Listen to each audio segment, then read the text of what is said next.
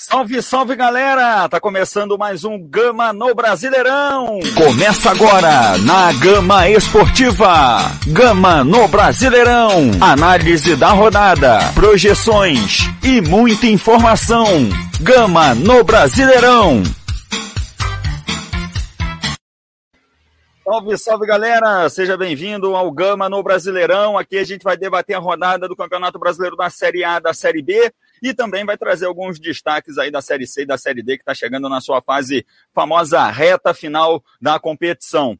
A gente agradece a você que acompanha a gente aqui pelo Facebook na nossa live e vai acompanhar a gente também pelo aplicativo Rádiosnet através da Rádio Gama Esportiva, o Player 1 da Rádio Gama, levando para você as emoções do Gama no Brasileirão, beleza? Você participa com a gente pela nossa live aqui, deixando a sua mensagem e também pelo WhatsApp DDD 24 999585131, beleza? Participa com a gente, manda a sua mensagem, corneta a gente aqui no que a gente vai debatendo e a gente vai fazer o programa para você. A gente hoje está com o Carlinhos Novak, está também com o Ricardo França e com o João Guimarães, e eu já coloco eles aqui na nossa mesa para dar o boa noite. Ricardo França, boa noite, seja bem-vindo, garoto.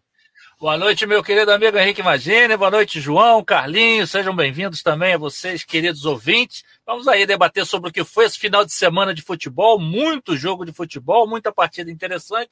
E aí a gente vê o Palmeiras mais uma vez, a gente achando que o Palmeiras vai decolar, Flamengo cheio de desfalque.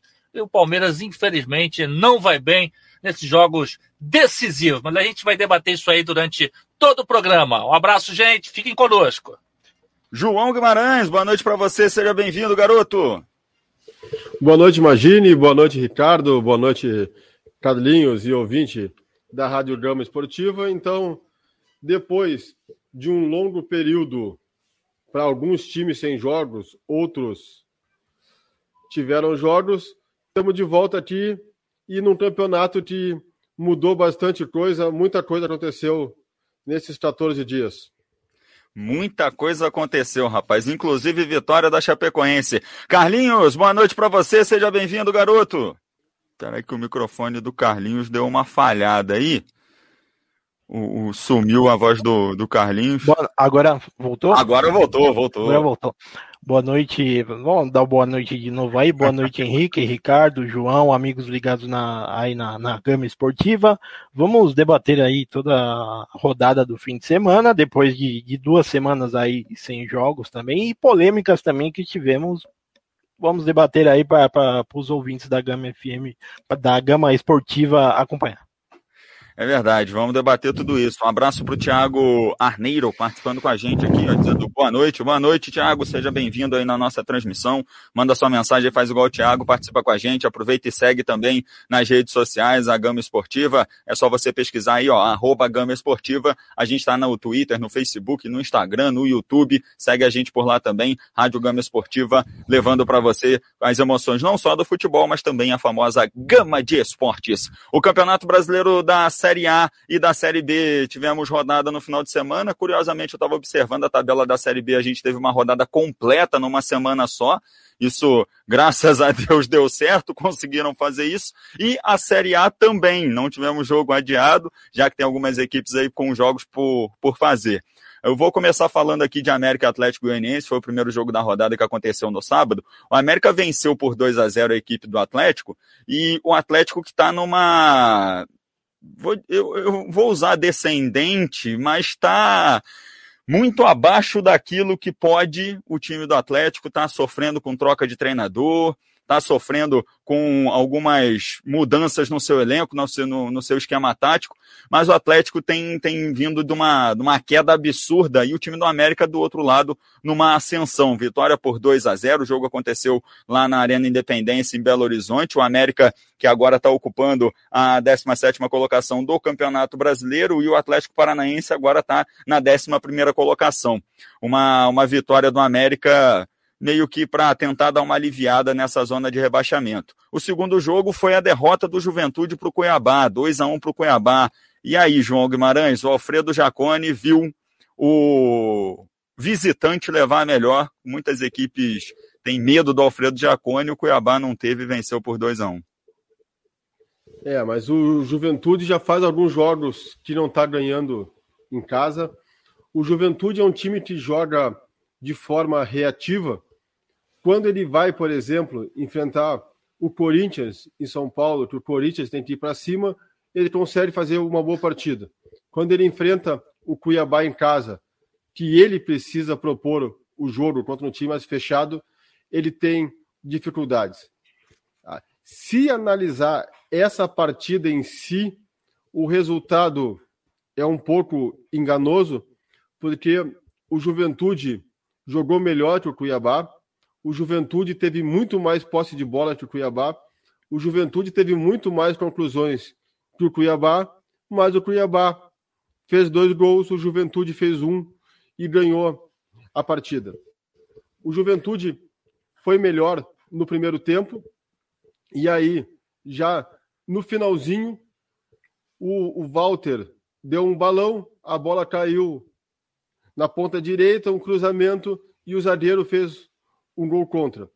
O Juventude conseguiu buscar o empate, e numa escapada, o Cuiabá fez o 2 a 1 e o Juventude não teve forças de reagir. Então, com esse resultado, o Cuiabá deu uma boa respirada na luta contra o rebaixamento e o Juventude agora se torna um forte candidato ao rebaixamento, está beirando a, zona ali e vai ter de fazer pontos logo se não quiser se meter, como fala o Luxemburgo, na zona da confusão. O destaque negativo desse jogo foi que no último lance, o Cleison do Cuiabá acabou tendo um daqueles chiliques, ficou revoltado, levou o cartão amarelo para reclamação, continuou e acabou sendo expulso. Até andou dando uma peitada no árbitro, não sei realmente o, o que o árbitro botou na súmula, mas o Cleison, que vem sendo um dos destaques do Cuiabá, acabou sendo expulso. No mínimo um jogo ele está suspenso. É, rapaz, é um cara, uma peça importante nessa equipe do, Juve, do, do Cuiabá aí, o, o Cleison, né, a gente falou até em outros programas aqui dessa qualidade que o Cuiabá conseguiu montar no seu elenco com alguns jogadores é, pontuais, né? Trouxe o Walter para o gol, trouxe o Paulão para a zaga, o Cleison para fazer a ligação para o ataque ali também ser decisivo, por que não? Né? Já que ele desempenhava isso no Corinthians também, lógico que com uma, uma carga da torcida, uma pressão da torcida muito maior, mas é uma peça importante nesse time do, do Cuiabá, um time que eu volto a lembrar sempre, né? no, no, primeiro programa que a gente fez aqui, eu coloquei o Cuiabá dentro da zona de rebaixamento. Para mim, os quatro que subiram na temporada passada cairiam nessa, nessa primeira divisão. Ainda temos um campeonato, praticamente o segundo turno inteiro pela frente, mas o Cuiabá já mostrando aí que vai dar caldo, pode dar uma melhorada. E, o Ricardo, o time do Juventude está naquela do, da gangorra, né? Uma hora você acha que vai, aí de repente não vai e perde para equipes meio que de disputa direta, né, de confronto direto ali. É verdade. O João falou muito bem, porque é, o, o Juventude tem a dificuldade de quando tem que propor o jogo, né? quando tem que vir para a partida, é, é, propor para o adversário. É, o Cuiabá é um time bem montado, é um time que se organizou durante a competição. A gente lembra que no começo teve alguns problemas, o técnico foi mandado embora, acusado de trair, é, traição dentro do, do clube. Então foi um começo um pouco conturbado da equipe do Cuiabá no Brasileirão. Mas era uma equipe que a gente via pelos noticiários que via, vinha se montando. Era, era uma equipe que tinha trago alguns reforços para, se não brigar por uma colocação lá no topo da tabela, para se manter em meio da tabela e, quem sabe, beliscar uma Sul-Americana. Trouxe o Jorginho. Jorginho é um técnico acostumado a fazer um bom trabalho nessas equipes de meio de tabela. Ele conseguiu reorganizar a equipe do Cuiabá. O Cuiabá vem mostrando um futebol que, se não é vistoso, é um futebol que, digamos, seja é, é, eficiente. Mostra um jogo eficiente. Ontem o Juventude dominou boa parte da partida, teve as ações do jogo, foi para cima da equipe do Cuiabá e bem postado o Cuiabá acabou é, nos momentos decisivos sobressaindo e venceu por 2 a 1.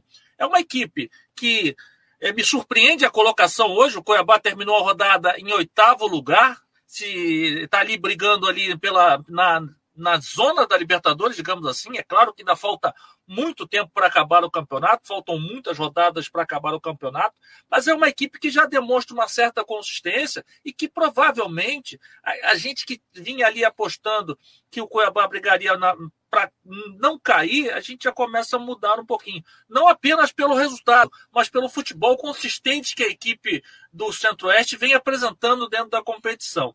E, e, e o Juventude vem numa gangorra, realmente. É, quando, quando joga com um time que propõe, ele se fecha e vai para o jogo nos contra-ataques, se sai melhor. E essas equipes que jogam mais fechadinha e ela tem que, eles têm que propor o jogo, realmente tem muita dificuldade. É, me surpreendeu, inclusive, o resultado de ontem. Eu esperava até que o Juventude vencesse essa partida, é, até pelo desenrolado que foi o jogo. Mas o Cuiabá, dentro do seu posicionamento tático, foi muito feliz. Jorginho acertou mais uma vez e vem mostrando aí que o Cuiabá vai chegar, vai brigar ali por cima, quem sabe beliscando realmente uma, uma vaga aí na Sul-Americana. É, é um time razoável, consistente e está fazendo o que a gente achou que iria fazer, né? Vem é, pelas contratações que fez, apesar do momento turbulento, fazendo um bom campeonato. Verdade, está fazendo bem aí um, um, o Campeonato Brasileiro. E outra equipe que estava bem no campeonato era o Bragantino. E aí apareceu um time chamado Chapecoense, que ainda não tinha vencido no campeonato, e Carlinhos, se a gente já ficou surpreso com a vitória do Cuiabá em cima do Juventude, jogando no Alfredo Jacone, a vitória da Chapecoense jogando em São Paulo, em Bragança Paulista, no Nabi Abichedi contra o Bragantino, surpreende mais ainda, né, Carlinhos? Ah, com certeza. É, eu estava analisando, inclusive, esses números semana passada da Chapecoense. E, e, a Chapecoense vem demonstrando até agora é, números de, não sei se é infelizmente, mas infelizmente times rebaixados assim. É, a Chapecoense já na, já na metade do campeonato conseguiu pontos que que assim é, é tem poucos jogos para fazer, mas é, é, o que é sete pontos que a Chapecoense tem. Deixa eu ver sete pontos mais ou menos que a Chapecoense tem. Agora tá com 10. Agora tem 10. Então, 10 pontos, 7 pontos. Já teve time que, que, que, que caiu com, com o quê? Com 14, 14, 17 pontos, se eu não me engano, Náutico, em 2007, hum. se eu não me engano. O Vasco caiu com 13.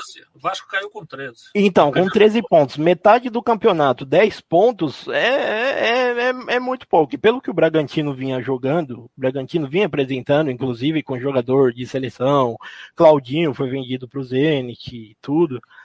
É, é, foi uma surpresa para todo mundo, ainda mais em Bragança Paulista, onde o Bragantino é extremamente forte. Assim. Foi e pegou todo mundo, mas todo mundo de surpresa mesmo. A gente até brincou na transmissão de Palmeiras e Flamengo dizendo que o resultado tinha quebrado as bancas de aposta, porque a Chapecoense conseguiu, além da primeira vitória, vencer o Bragantino jogando em Bragança Paulista.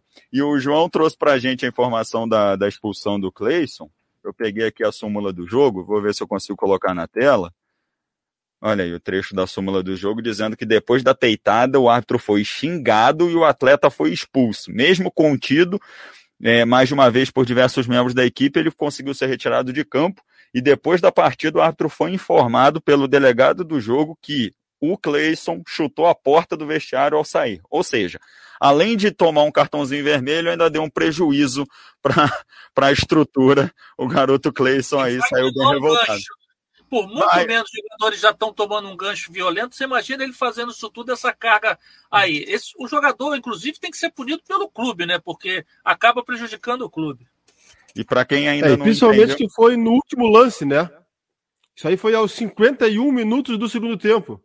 É, aqui em cima tá ó, mais seis do segundo tempo, 10 Clayson, aí o nome todo do jogador, algumas palavras que ele proferiu ao árbitro. E o que eu acho engraçado é isso, né? Tem o campo aqui na súmula do jogo para cartões vermelhos e tudo mais, mas embaixo está escrito ocorrências e observações. Não houve nada de anormal. Um chute na porta não é nada de anormal.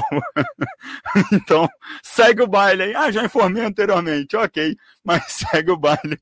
Esse é o, a súmula, essa é a súmula súmula do jogo do, do Cuiabá contra a equipe do Juventude, o Campeonato Brasileiro da Série A. Campeonato Brasileiro, como a gente falou aqui, teve a vitória da Chapecoense, da Chapecoense em cima do Bragantino, e teve um jogo que a gente estava falando aqui em off, Ricardo, que foi o 0 a 0 entre Bahia e Santos. Eu usei um termo que eu vou repetir aqui, que queimou a retina, hein, cara. Foi, foi difícil de assistir Santos e Bahia no 0 a 0 foi, foi um jogo muito fraco tecnicamente. A equipe do, do Carilli, é, eu escolhi esse jogo, inclusive, para assistir, porque eu queria ver como reagiria o Santos pós saída do Diniz, a chegada do Carilli. matasse. Olha, rapaz, eu fiz muitas escolhas erradas dessa vida, esse Santos e Bahia foi uma delas. Porque o jogo foi muito fraco tecnicamente, a equipe do Bahia é uma equipe que não mostra assim muita evolução o, o Santos vem de, um, de um, uma mudança, claro, é sempre diferente. O estilo de jogo do, do Fernando Diniz é muito diferente do estilo do Fábio Carilli. Então, é, a gente até leva em consideração isso, mas ele vai ter dificuldade. A equipe do Santos realmente não vem se portando bem, não vem fazendo grandes partidas, tanto é que demitiu o Fernando Diniz há pouco tempo.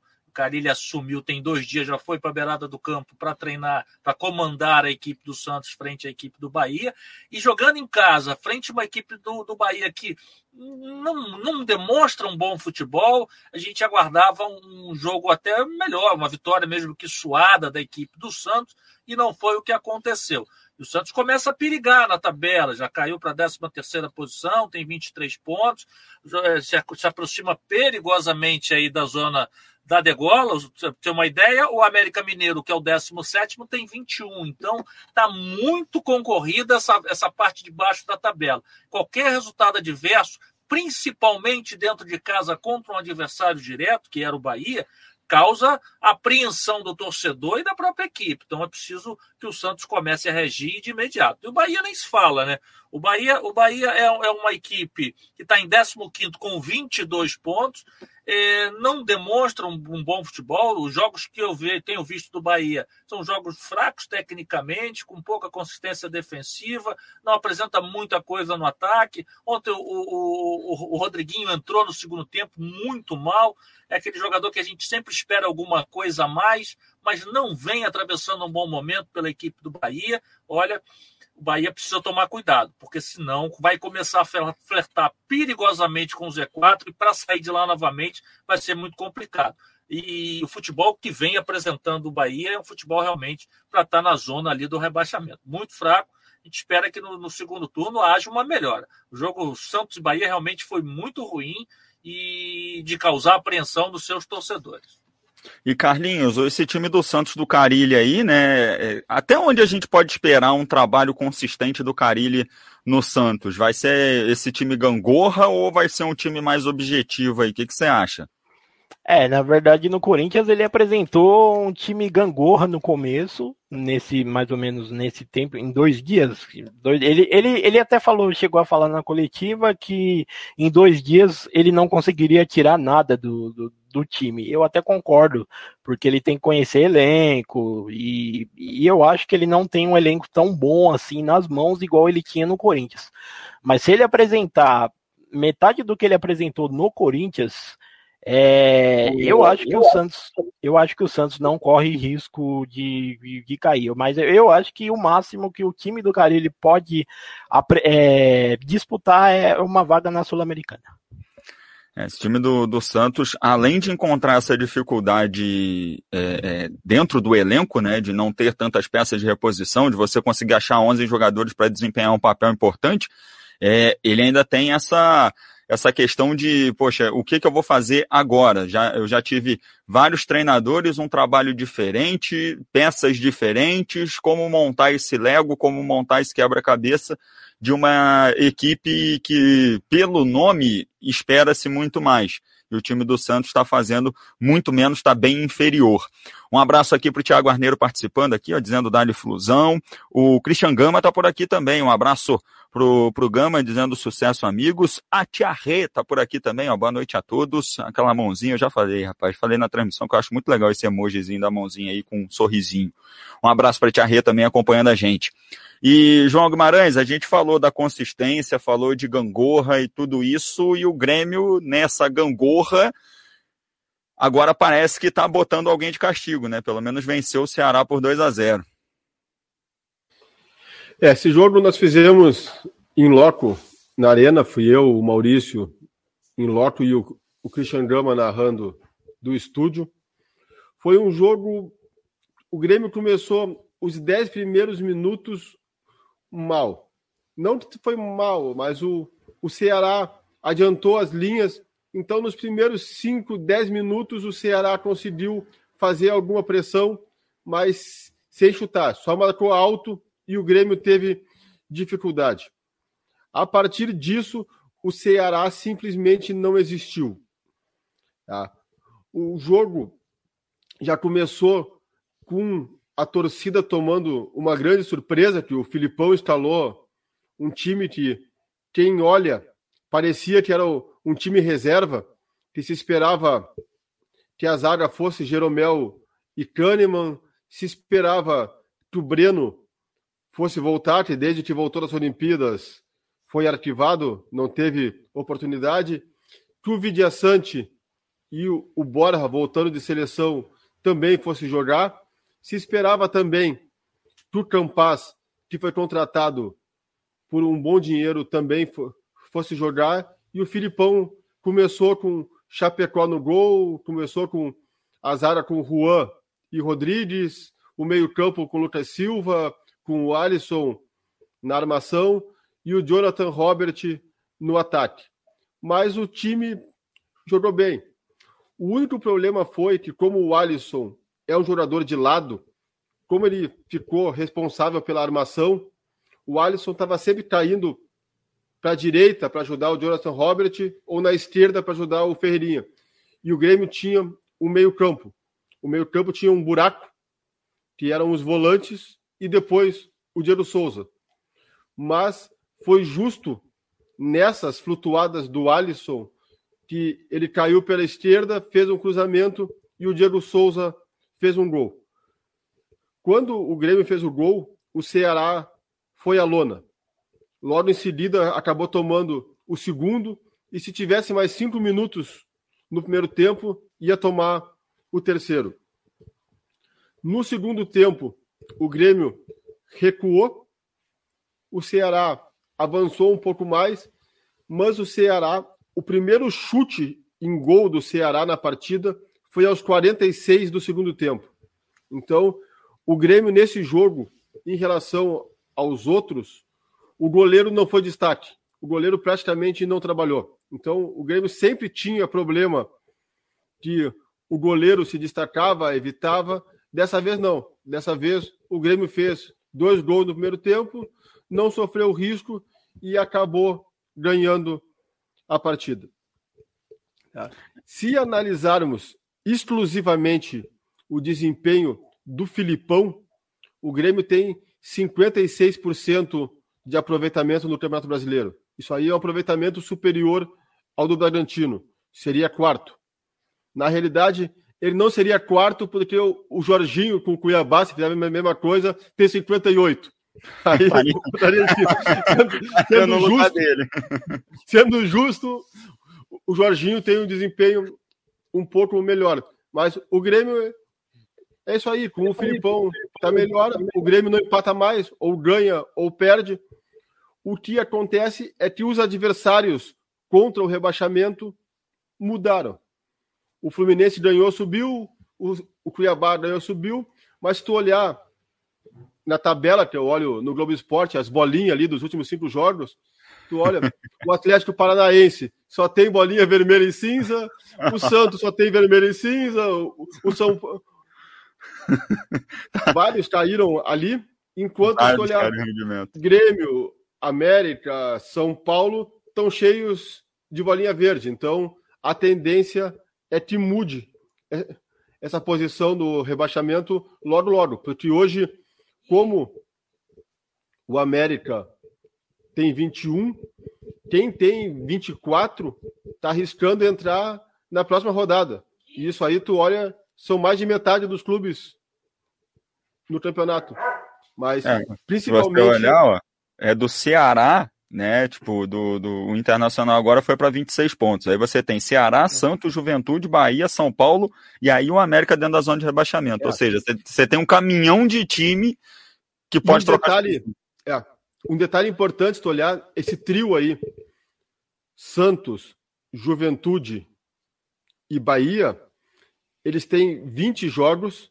Se tu olhar, os quatro acima deles tem 19, então podem se distanciar.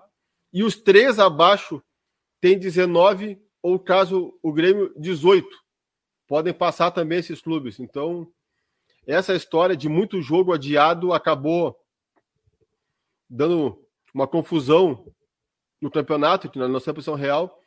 E mesmo times como o Grêmio, que tem dois jogos a menos, aí tu olha, ah, mas é o Flamengo e o Atlético Mineiro.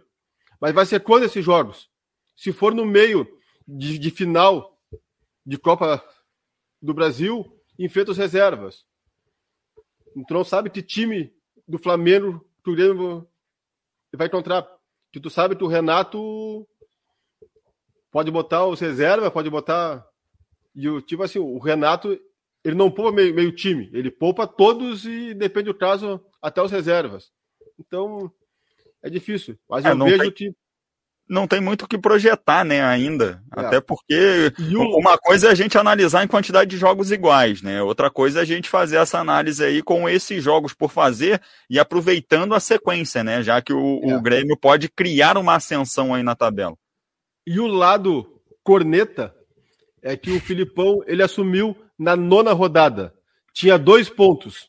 Então, ontem o Thiago Nunes deu mais pontos pro Grêmio do que nas oito rodadas antes do Filipão. Essa e, parte então, que a galera gosta. Fala, Carlinhos. Sobre isso eu tava lendo até uma coisa engraçada hoje, assim, que o Thiago Nunes, é, quando ele tava no Grêmio, ele perdia pro Ceará. Agora que ele tá no Ceará, ele perde pro Grêmio. pessoal do boxe chama de trocação, fica trocando ponto um com o outro ali. Agora, ô, ô Henrique. Diga, Ricardo.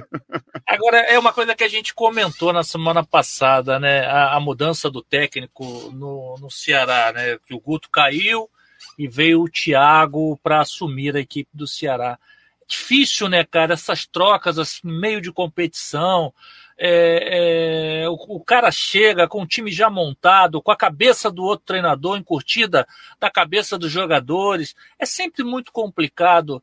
Aí às vezes a gente fica pensando, será que não, não é melhor tentar dar uma, uma, uma, uma ajustada com o técnico que já está do que trazer um outro que tem uma filosofia um pouco diferente, até engrenar, até trazer o time de novo para o esquema dele. Isso não pode, de repente, é, trazer problemas maiores, porque o Ceará agora já começa a flertar com, com a, a, parte de baixo da tabela. Como bem colocou o João, 24 pontos. O, o América com 21 está perto ali da zona de rebaixamento. E toda troca, ela, ela, é, ela é complicada, ela é traumática, né? E, e às vezes acho que há, há muita afobação, porque tem que se dar uma justificativa para o torcedor que ah, vamos mudar tudo, vamos trocar o treinador e tudo vai mudar de como um passe de mágica, da hora pra, de uma hora para outra. E não é bem assim. Às vezes dá certo, às vezes não dá, sabe? E agora o Ceará está aí. É, não, não vem bem, já tem algum tempo. O Thiago não conseguiu ainda implementar a sua filosofia de jogo. Vai, vai levar tempo, porque ele tem uma maneira de jogar um pouco diferente da, da do Guto. E aí, vai dar tempo do Ceará se recuperar e, e sair dali da zona do, de baixo, dali do Z4, de perto do Z4, é muito complicado. Aí é que a gente sempre fala.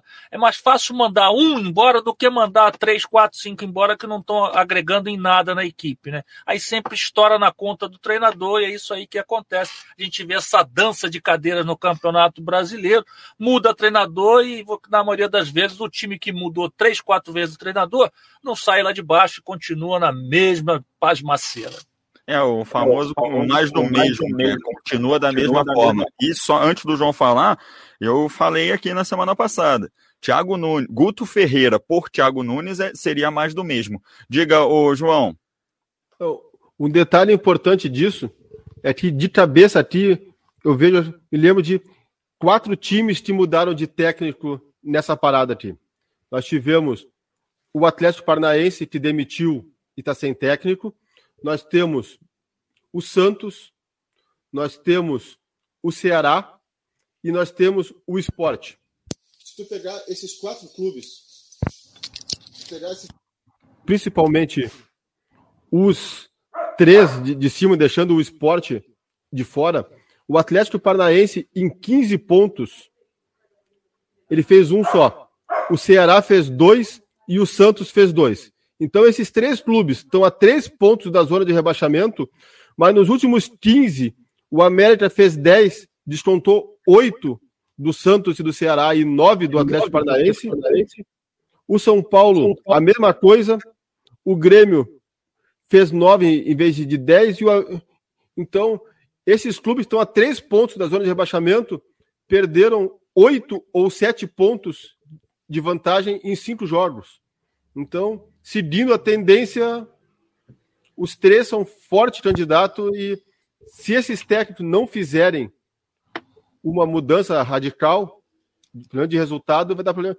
E principalmente no caso dos dois que contrataram, que é o, o Santos e o Ceará, pegaram dois técnicos que fizeram campanhas ruins nos clubes anteriores.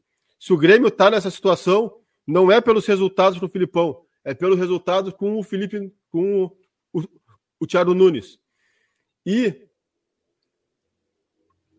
o Santos pegou o Cariri que não sei nem se estava assistindo o campeonato. Estava lá do outro lado do mundo, por mais que assista, não conhece muito jogador, então é muito risco. É, e é... todo mundo diz que dá aquela chacoalhada quando manda é. o treinador embora, né? Ninguém ganhou. Isso que eu ia falar. Todo mundo fala que na hora que troca o treinador, parece que você estava dormindo no ônibus e ele passa no quebra-mola. A equipe inteira acorda. Não, não, e... não é o que aconteceu. Eu tenho, uma, eu tenho uma, uma um comentário sobre isso, uma pergunta, inclusive, para os amigos assim. Eu li uma entrevista hoje que o Altuori, que, que dirigiu o time no jogo do Atlético Paranaense, mas na verdade ele é diretor agora de futebol do Atlético Paranaense. Ele, ele, isso, isso. Ele falou, ele falou na entrevista que ele ele está procurando o técnico Atlético Paranaense, que é ele que vai contratar, mas ele não tem pressa. Porque o Campeonato Brasileiro, como é jogos difíceis, como já, já tem menos de um, de um turno para acabar o campeonato, e o Atlético Paranaense está brigando lá embaixo. O Só Paulo Autori... Carlinhos, o Autori tem o pensamento do seguinte: se der certo, o mérito é meu. Se der errado, já estava ruim mesmo. Pode Isso, exa exa exa exatamente. É, aí, aí eu concluo o seguinte: é, todo mundo lembra de 2005 do São Paulo, do ano mágico que o torcedor de São Paulo teve, ganhando Paulista, é, Paulista, Libertadores e Mundial. Quem era o técnico do São Paulo? Paulo Autuori. Quem era o goleiro do São Paulo? Rogério Ceni.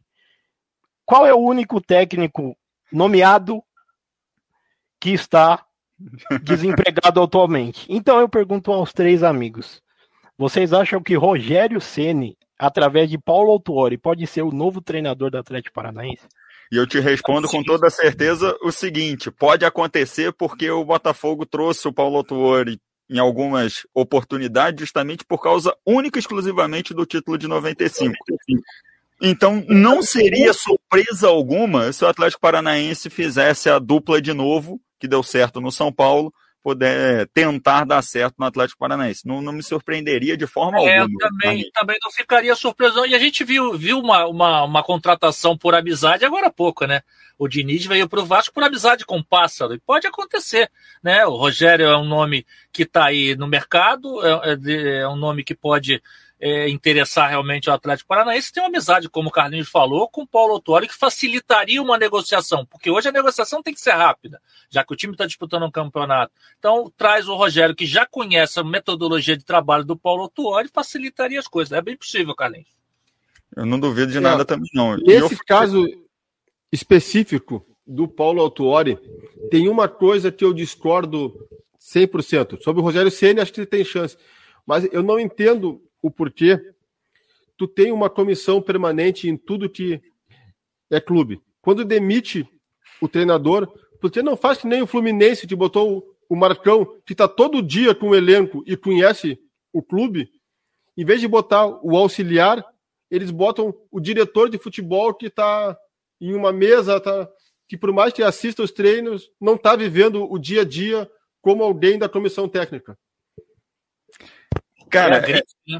é, isso que eu ia falar.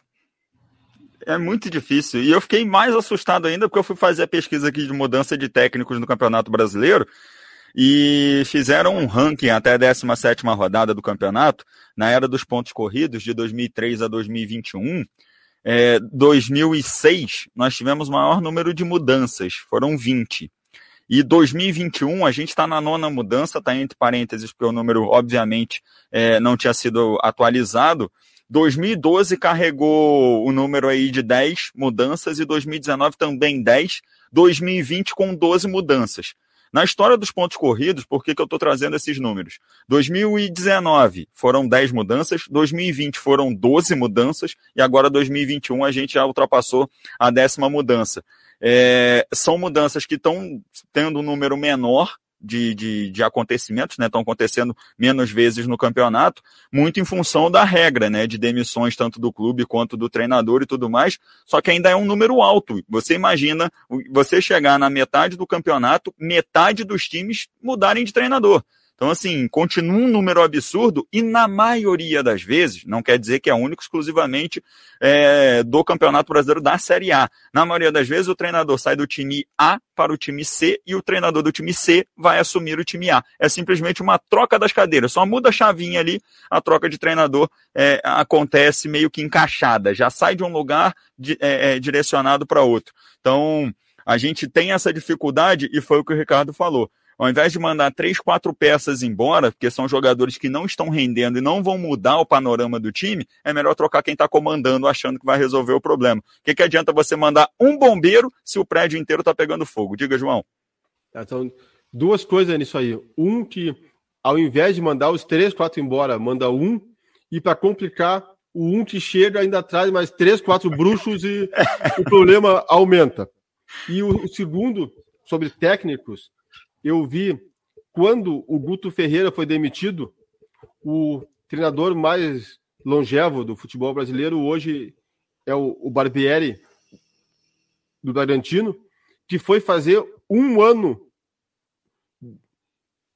exercendo a função de técnico do Bragantino dias após o Guto ser demitido. Então, no, no, no dia que o Guto foi demitido, nós não tínhamos um técnico do campeonato que tivesse há um ano no quadro. Cara, é, é, é, muito absurdo. E eu tava, fui pesquisar aqui, fui pegar aqui a informação também, que o Diniz, né, quando foi, na verdade, o Lisca, quando saiu do Vasco, ele saiu e mais três integrantes da comissão técnica dele foram demitidos né? E aí o Diniz vem, traz mais o seu grupinho, que se junta à comissão técnica fixa do clube. Aí eu faço uma pergunta. Se já tens uma comissão técnica fixa do clube, por que trazer uma comissão técnica além do treinador? Por que, que o futebol brasileiro está com essa, com essa dificuldade, rapaz? É, agora, agora só vem em grupo, vocês já repararam? É. Não, é, não vem só o técnico, não. O técnico chega e não, é em grupo. O cara vem e traz todo mundo. Quatro, cinco, a comissão fica inchada, aí pega os caras da permanente, encosta lá, a gente não sabe o que os caras da permanente estão fazendo. Pô, é, é, aí depois o nego reclama, ah, o clube tá devendo fulano, deve ciclano, deve beltrano, mas também, pô, Incha, eles não estão satisfeitos agora em inchar só, inchar só o elenco, não. Eles agora estão inchando as comissões técnicas também. É, eu, me arrisco, eu, eu, me arrisco a dizer também uma coisa que no jogo de quarta-feira entre São Paulo e Fortaleza na Copa do Brasil, se o São Paulo for eliminado, teremos mais um técnico demitido. Eu também não duvido, não. Fala, João. É, é que sobre essa história de cada técnico vir com uma comissão inteira, é que a minha dúvida é se empresário ganha a comissão sobre a comissão fixa, né? deve ganhar, deve ganhar. E eu tenho uma outra dúvida, que essa aí a gente deixa no ar também. Porque já pensou se a moda pega, o jogador traz o fisioterapeuta, o nutricionista e, e, traz todo mundo, cada jogador trazendo mais três ou quatro, aí, meu amigo, vai ter clube que não vai sair. O Mário já fazia isso, né? Trazia o filé, lembram disso, né? Pô, peixe, aí tu me quebra. É... Seguindo aqui com o nosso campeonato brasileiro, o Palmeiras recebeu o Flamengo em casa e Carlinhos, o Palmeiras está com o famoso obrigado e volte sempre aí, né? Porque tá virando freguês do Rubro Negro, Carlinhos. Ah, já faz muitos anos que o Palmeiras é freguês do Flamengo. É assim, eu acho que o, o, Abel ele perdeu um pouco da condução do time, porque o time não vem jogando bem desde a final da Libertadores.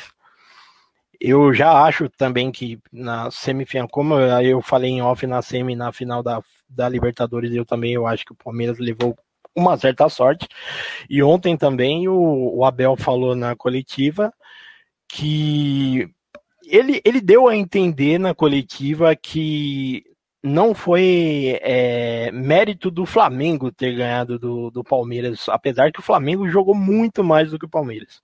E, e ele deu a entender que foi falhas, falhas seguidas do, do, do Palmeiras. É uma coisa que não dá para ninguém entender. E pelo que eu acompanho de torcedores do Palmeiras, é, a torcida do Palmeiras faz uma, fazem umas cinco rodadas mais ou menos que a torcida do Palmeiras já tá é, extremamente irritada com o Abel e já pedindo a saída do Abel. É, rapaz, é, a gente ficou ontem na transmissão pedindo, né, é, assim, o que seria, né, se perguntando na verdade, o que seria a coletiva do Abel no final do jogo. Porque inúmeras vezes ele coloca um monte de dificuldade, diz que é jogo em cima de jogo, que isso, que aquilo, que aquilo outro. E ontem, a gente estava falando aqui antes do programa começar, ele tinha Rony, Wesley e Dudu, três jogadores de velocidade com qualidade no pé, para finalização, para drible, para uma jogada é, mais elaborada, e estava insistindo com o Marcos Rocha e o Piquerez fazendo cruzamento na área, sem referência. Não tinha ninguém de referência dentro da área, e uma zaga do Flamengo que tinha Bruno Viana e o Gustavo Henrique aí, que são eternamente contestados. Mas que ontem não precisaram se esforçar muito porque essa bola vinha pelo alto com jogadores que tinham qualidade para trabalhar ela no chão. No fim das contas, o Abel preferiu, na sua entrevista coletiva, é, dizer que não foi defeito do time dele, foi melhor o, o, time do Flamengo, que jogou melhor e tudo mais. Beleza, mas não teve deficiência? Teve. Teve uma expulsão do, do Zé Rafael que um cara que já estava jogando. O, o, Palmeiras já tinha um a menos no campo. O, o, o Zé Rafael já não estava naquela, naquele jogo ali, já não estava aparecendo muito para o jogo. E do outro lado, um Flamengo com muitos desfalques, mas que sabe o peso do elenco, sabe a força que o elenco tem e a qualidade que tem. E aí, Ricardo, pegando justamente esse gancho, o Michael vazou até aí uma brincadeira dele dizendo que quando o, quando o Micha tá feio, ninguém segura. E ontem ele foi o craque do jogo na nossa transmissão. O bichinho é feio, né, gente? Mas está jogando muita bola. Tá jogando muita bola. E o Renato realmente deu um norte para o garoto, que vinha, veio bem recomendado lá do Goiás. Atravessou um momento complicado aqui no Rio de Janeiro. A gente sabe o quanto é difícil essa adaptação, somente vindo para um, um grande centro como é o Rio de Janeiro, São Paulo, Rio Grande do Sul. É difícil a adaptação. E ele agora com o Renato, Renato botou ele ali debaixo do braço, trouxe ele para perto, e o Michel está fazendo realmente um grande campeonato pela equipe do Flamengo. Agora o Abel é um fanfarrão, né? O Abel é um grande fanfarrão. O, o, Flamengo recheado de desfalques, ele queria que o Flamengo fizesse o quê? Viesse para cima, se abrisse todo para dentro. O Flamengo jogou na dele. O Flamengo jogou, aguardou a, a equipe do Palmeiras tomar a iniciativa. O Flamengo cometeu seus erros também que não foram aproveitados pela equipe do Palmeiras durante a partida o Palmeiras, com seus erros, erro de posicionamento, erro de, de, é, na parte ofensiva, como o Henrique bem colocou, insistindo em bolas alçadas dentro da área para jogadores que não são tão altos. Então, é, é o, o, Abel perdeu o jogo porque o Flamengo, na, na parte tática, na, na, na, disposição tática que é o qual se propôs a jogar, foi superior à equipe do Palmeiras, deu um banho e venceu por 3 a 1 não tem que ficar arrumando historinha, ah, não, porque meu time foi melhor. Se fosse melhor, tivesse, tinha ganho o jogo. O time tem que ser bom, o time tem que fazer uma grande partida em todos os quesitos do, do jogo. Não adianta ter um só, não adianta ter a posse de bola, não adianta é, é, rondar a área. Tem que vencer o jogo. O Flamengo é, é recheado, volto a afirmar, recheado de desfalques. Quando eu começou a partida, eu achei que o Flamengo teria muita dificuldade. Até o, o gol da equipe do, do Palmeiras saiu, saiu primeiro, né? Logo depois o o Flamengo empatou, não, eu não sei o que, que o Marco Rocha pensou naquele lance, que ficou olhando o Michael, que tem meio metro de altura, subir e ganhar dele no alto, e ele nem esboçou reação. E, o Flamengo logo empatou. Depois o Flamengo, é, com muita qualidade tática e técnica, é, muito bem armado pelo Renato, conseguiu vir para cima da equipe do Palmeiras em contra-ataques, porque se fechou um pouquinho mais, até porque perdeu o Arrascaeta, que é o cara da criação, é o cara que organiza aquele meio-campo do Flamengo.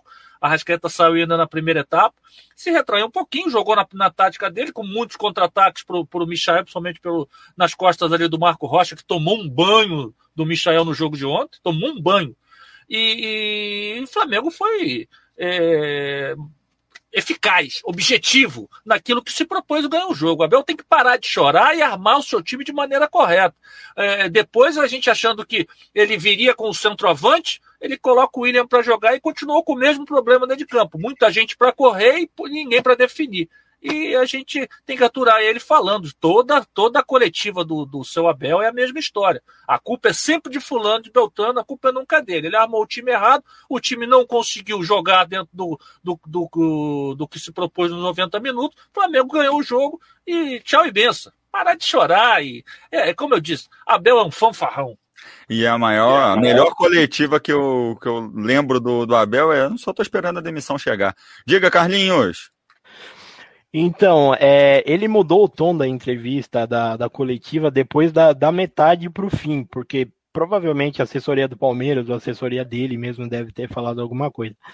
Eu cheguei a ler ontem também que, que a, a coletiva dele, eu só pude acompanhar o final, assim, mas da metade para o começo da, da coletiva foi uma mistura de Renato Gaúcho quando perdia no Grêmio com o Fernando Diniz.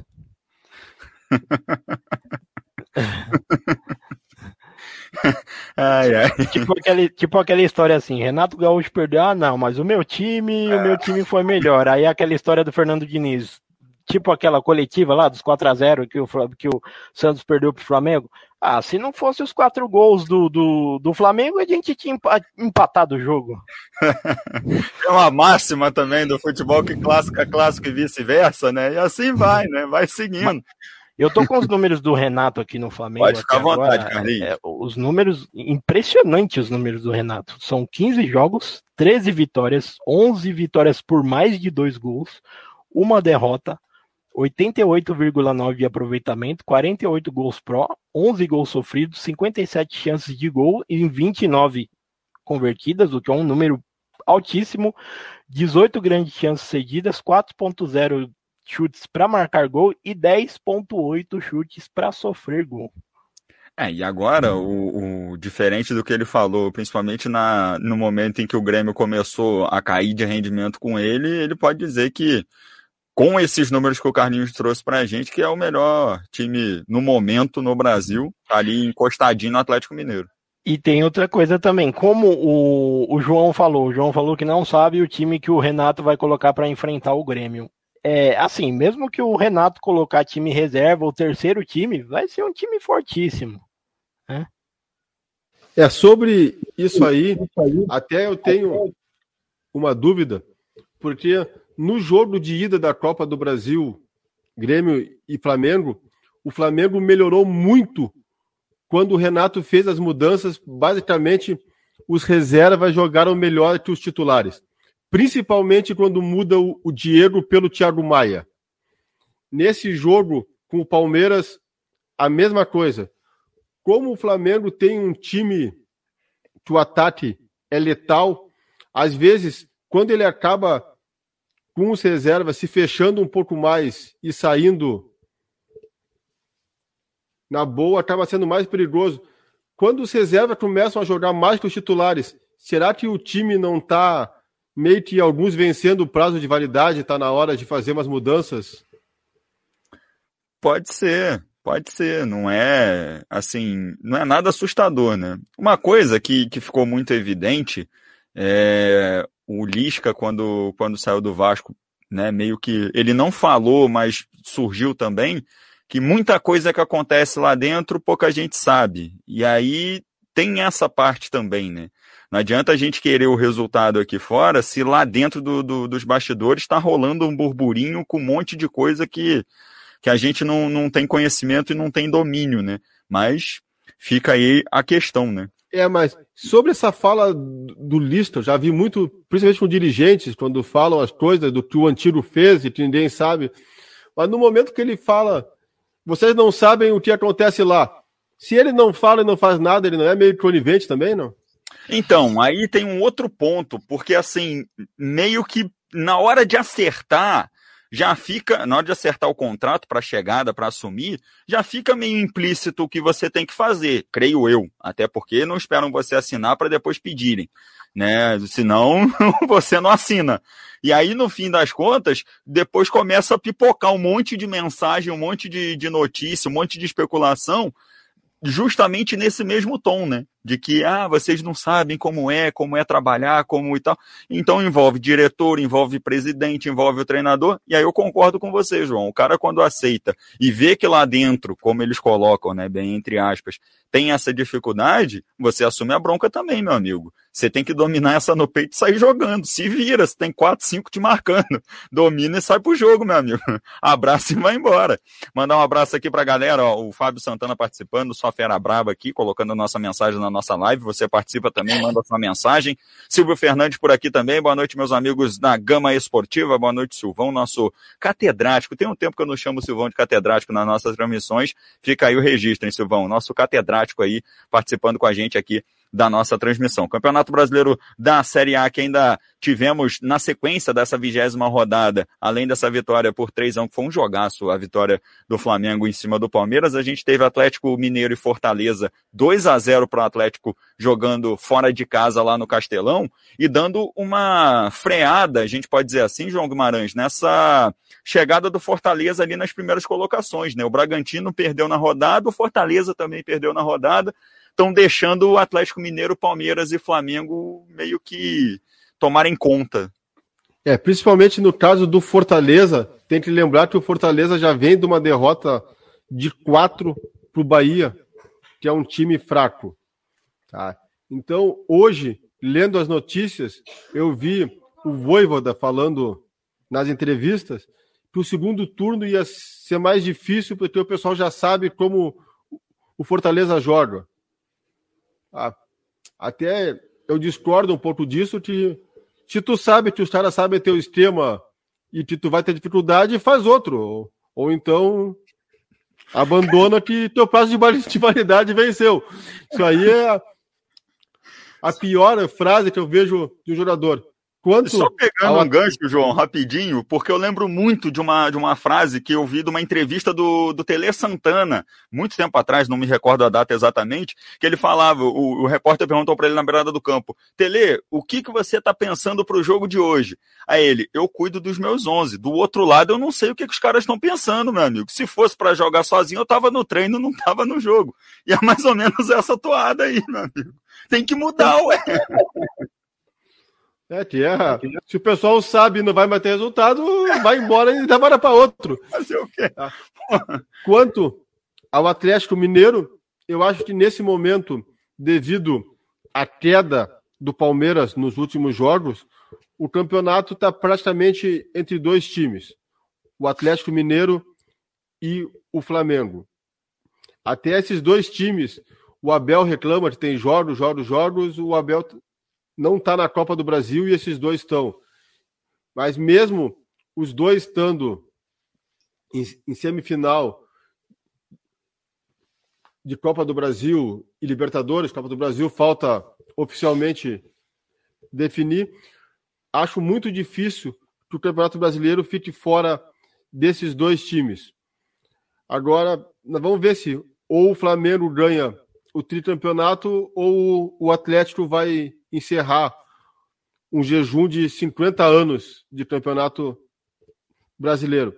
Mas os dois times hoje são os elencos mais fortes, são os dois times que mais estão investindo e são os dois times que são candidatos aos três títulos. Acho que os três títulos que nós temos, Libertadores, Copa do Brasil e Campeonato Brasileiro, tem muita possibilidade do Flamengo e Atlético serem primeiro e segundo, não necessariamente nessa ordem, mas a, a, disputa vai ser boa, né? Vão disputar bem na, na, nas três frentes aí. Só mandar um abraço aqui pra galera. O Peterson Soares está aqui com a gente também, flamenguista. O Carlos Pimenta aqui, Vascaíno, está aqui com a gente também, acompanhando a nossa live. Daqui a pouco tem Série B para vocês aí, beleza? É. É... E mais um detalhe. Pode falar, João. Esses são justamente os dois clubes que têm liminar para jogo com público. Tá? Então, hoje, o STJD o presidente Otávio Noronha disse que não vai julgar o recurso antes do Flamengo jogar as partidas que a prefeitura liberou. E o Atlético já disse que era contra, mas se o Flamengo botar público, ele também vai. Então, provavelmente no domingo, nós vamos ter Flamengo e Grêmio com público pelo brasileiro. E o Atlético, se jogar em casa, eu não sei qual é o próximo jogo, Vai botar também, se não botar nesse, bota no, no próximo. É Atlético Mineiro Esporte em casa, a, a próxima rodada. Provavelmente com, com público também. Esse, esse jogo aí do, do Galo, o famoso galão da massa. Continuando aqui, Carlinhos, o Atlético Goianiense recebeu o Corinthians, empatou em 1 a 1 e aí é aquele, a mesma situação. Assim, obviamente que tivemos polêmica no jogo e tudo mais, Aí deu, deu uma, uma, uma, queimada assim no canto da vista esse jogo aí também, porque foi, foi esquisito, hein, Carlinhos? Ah, foi um jogo horrível também. Primeiro tempo lamentável, como o Ricardo, como o Ricardo fala, é de queimar retina. E, e assim, é, o Cássio conseguiu salvar praticamente no último lance do jogo, aos 52 minutos, que o juiz já estava com apito para finalizar o jogo, o Atlético Goianiense cabeceou uma bola para o gol e o Cássio conseguiu praticamente foi um empate com sabor de vitória para o Corinthians, porque, né, último minuto. E o, e o Eduardo Barroca falou que entrou com quatro, deixa eu ver aqui, ele falou que entrou com quatro, quatro laterais, porque ele, ele, ele entrou com quatro laterais, por incrível que pareça, entre 11, ele entrou com quatro laterais, ele falou que o único atacante que ele tinha ele entrou com laterais improvisados no ataque. O único atacante que ele tinha, ele preferiu usar no segundo tempo. Estratégicas, estratégias, né? O famoso é, é, conceito de, de estratégia aí do, do Barroca. O, o Ricardo. A, a, matéria fala o seguinte: criticado por escalar quatro laterais, Barroca diz que não tinha atacantes de lado à posição e o técnico do Atlético, que é o Barroca, cita que Ronald era o único, mas ele preferiu usá-lo no segundo tempo. É, e, e, aí a gente vai na contramão do que o Palmeiras fez, né? Que o Palmeiras tinha atacante no banco, tinha jogador de referência no banco, preferiu usar o Luiz Adriano na segunda etapa, não usou o Daverson, e o Atlético Goianiense vai com quatro laterais e fala: meus filhos, eu não tenho jogador de ponta, não tenho jogador para jogar lá no ataque, mas vocês são laterais, estão acostumados a jogar pela beirada do campo. Deve ser a mesma coisa, Ricardo. Isso ainda teria, isso ainda teria perigo também se tivesse mais um lateral e não tivesse goleiro, ele escalar o, o lateral no ah, gol. Com certeza. Com e certeza. de preferência o mais baixo. Olha, rapaz, eu, eu vi isso, eu vi esse jogo quase todo, Atlético Goianiense e Corinthians.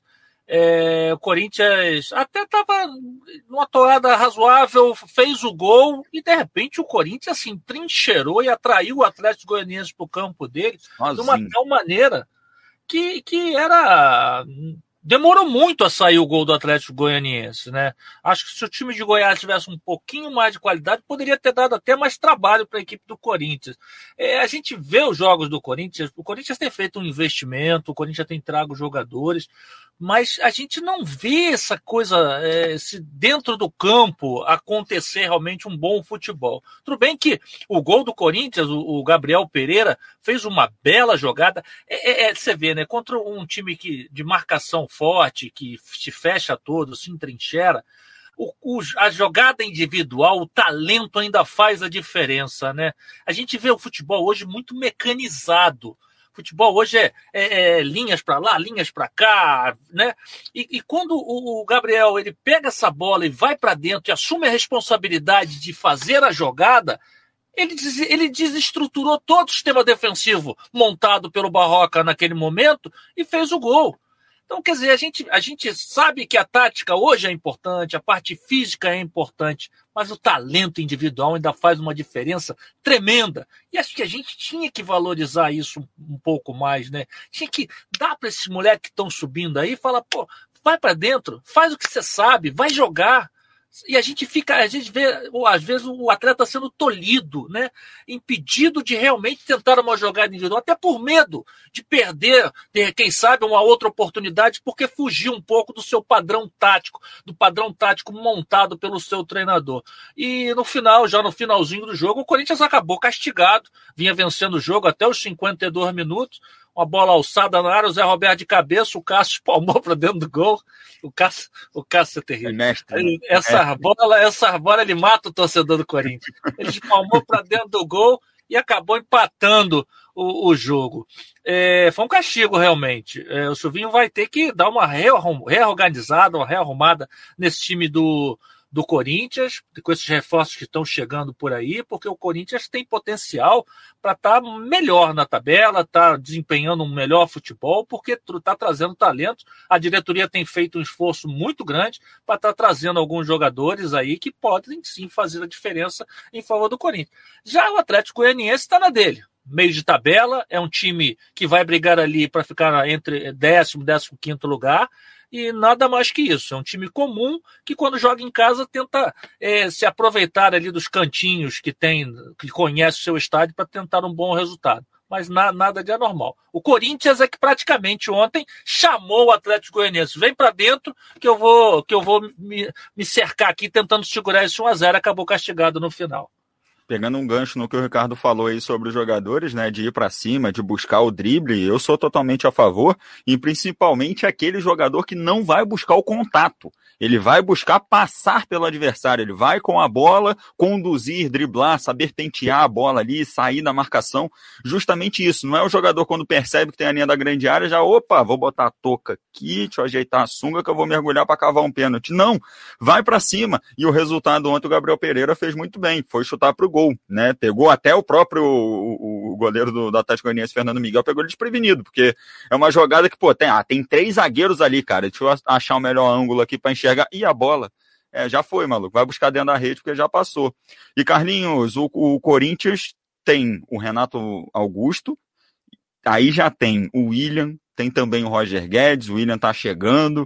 Como é que você vê aí um, um, um futuro do Corinthians no campo? Juliano, Juliano também, não esqueça Juliano, Juliano também. O Juliano ontem saiu puxando a perna lá com cãibra danada, tava um calor absurdo também em Goiânia e tá rendendo aí esse time do Corinthians. Isso dentro do campo. A gente não vai falar da parte financeira hoje, não, porque isso aí é papo para mais tarde, porque essa bola de neve, essa, esse boleto vai vir cobrando depois com juros.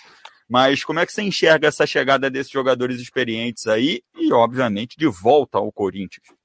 Então, isso é o que eu acho que é uma pergunta que está na cabeça de todo mundo, de como há três meses atrás o Corinthians estava devendo todo mundo e hoje em dia está com William, é, Renato Augusto, contratou um goleiro também de 22 anos, que eu não, não, não, não vou lembrar do nome dele agora.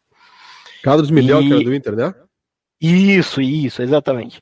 Hum. É, é um time que, que, que pode melhorar e eles já estão conseguindo subir. Eu acho que vai conseguir sim uma vaga, lutar por uma vaga na Libertadores, porque nós temos lá em cima brigando na tabela times que estão ainda na Copa do Brasil, ainda no, no na Libertadores.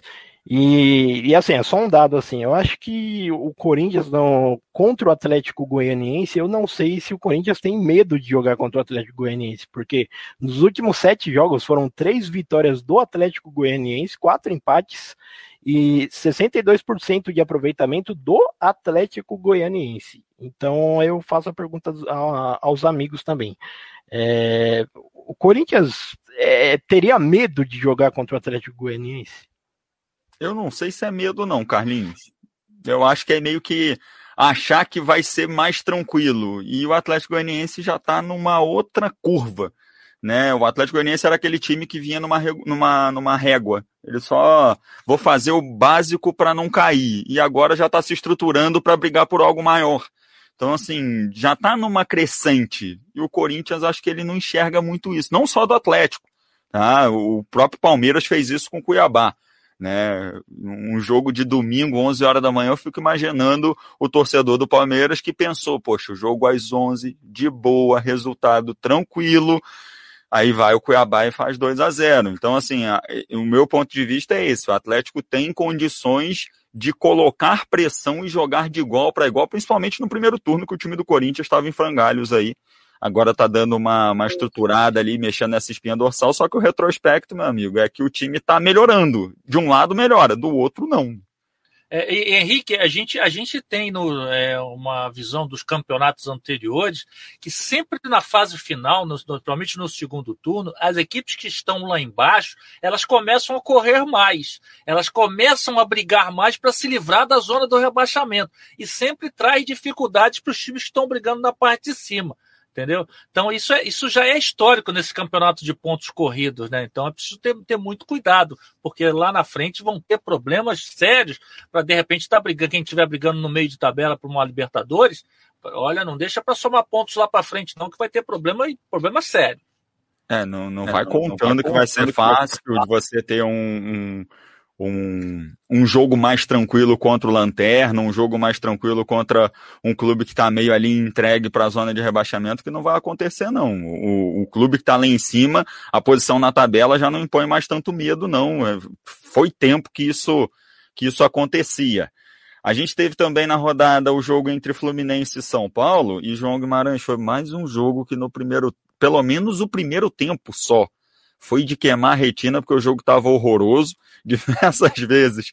É, é, eu, eu, fico imaginando, principalmente, o pessoal que, que faz o, o, os melhores momentos da TV, porque eles ficam pensando o que colocar. E aí, no primeiro tempo, a gente teve gol anulado do, do São Paulo, do Luciano, mas não teve mais nada. E aí você, poxa, a grade vai ficar como? Como é que vai mexer nisso? Enfim, porque o jogo no primeiro tempo foi muito ruim. No segundo tempo a gente teve mais emoções.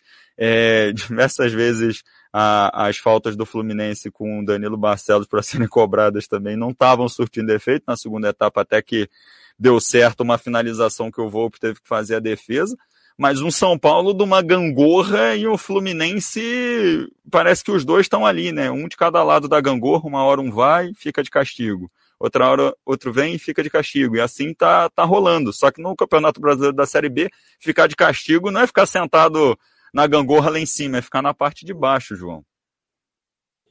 É, até esses dois times realmente é uma, é uma gangorra, porque eu imaginava que o São Paulo fosse se escapar da zona da confusão e o Fluminense, principalmente depois da eliminação na Libertadores, saída do Roger, fosse flertar ali embaixo. E o Fluminense conseguiu se escapar e o, o São Paulo está na beira ali, é o primeiro time fora, correndo sérios riscos e com o treinador, conforme o Carlinhos falou, que dependendo do resultado da Copa do Brasil, tem boa chance de ir embora. A única diferença desse jogo, que teve um primeiro tempo de teimar retina, é que o jogo do Santos foi um 0 a 0 Então foi, começou ruim e acabou ruim. Esse, pelo menos, teve um, um segundo tempo mais movimentado. Teve o Fluminense saiu na frente com o gol do Nino, o Reinaldo acabou empatando para o São Paulo. Aí logo em seguida o Luiz Henrique fez 2 a 1 para o Fluminense. Então, em 16 minutos nós tivemos três gols. Então, pelo menos um momento do jogo nós tivemos ação e, e incendiou. Agora, o Fluminense é um time que, para mim, não tem mais risco do rebaixamento, se escapou disso. E o São Paulo está na beira da zona, mas acredito também que não vai brigar pelo rebaixamento. São dois times que talvez biliste uma pré-Libertadores, mas não vejo um campeonato muito além disso. É, eu também não vejo muita coisa além disso, não. O São Paulo passando boa parte do campeonato lá embaixo. É, obviamente que a gente quer sempre que queime a língua, porque depois a galera vem cornetar, que a gente não sabe, não entende nada. Mas o São Paulo disputando uma boa parte do campeonato, brigando o tempo todo ali com a zona de rebaixamento, como os portugueses chamam de linha d'água e tudo mais. O, não vejo também essa, esse otimismo de estar brigando lá em cima por uma vaga na Libertadores, não. O Fluminense até nessa gangorra aí de emoções e adrenalina está mais próximo lá em cima. Já o São Paulo vai ficar ali, talvez se contentando com uma sul-americana. Carlinhos, você é, concorda que... com isso? Pode falar, João. É, só de... lembrando que esse ano o G6 deve virar G8, talvez até um G9. Pois é. E hoje aqui, o, o nono tá brigando para não cair.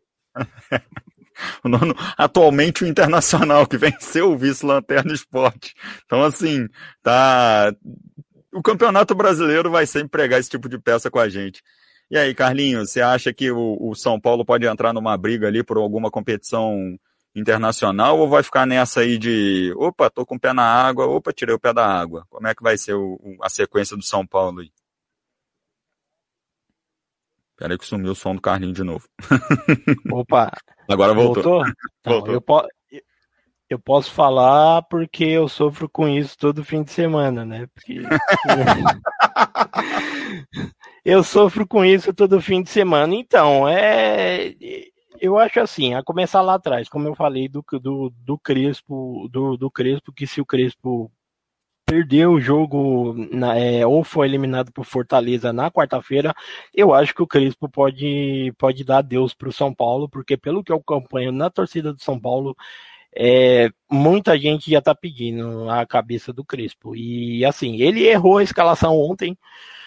Mais uma vez ele começou com Rigoni Benítez na reserva, que são os dois melhores jogadores do elenco. Gabriel, que a gente via na, no Uruguai, é, ontem, até pela adaptação dentro do time também, o, é, o Gabriel, pelo que a gente viu, não mostrou, não, não, não chutou a gol, não deu um grande passe assim é, no time. É, eu acho que com a vinda, a, a vinda, assim, a, a, entrada no time do Caleri, acho que pode melhorar muito o time. E, e, também outra coisa que eu posso falar com propriedade é aquela substituição que o Crespo fez é, depois, é, colocando o Vitor Bueno no lugar do, do Pablo, é uma. É assim, como se diria, para o torcedor do São Paulo, é uma, é uma substituição de desespero.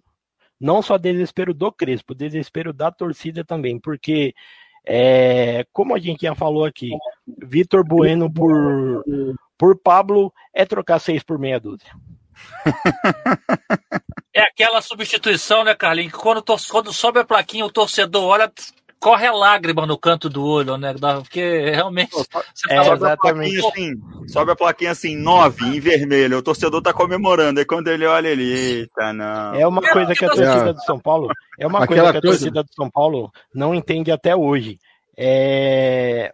Por que, que o Benítez e o, e, o, e o Rigoni, que são os dois melhores jogadores atualmente do elenco, não começam o jogo?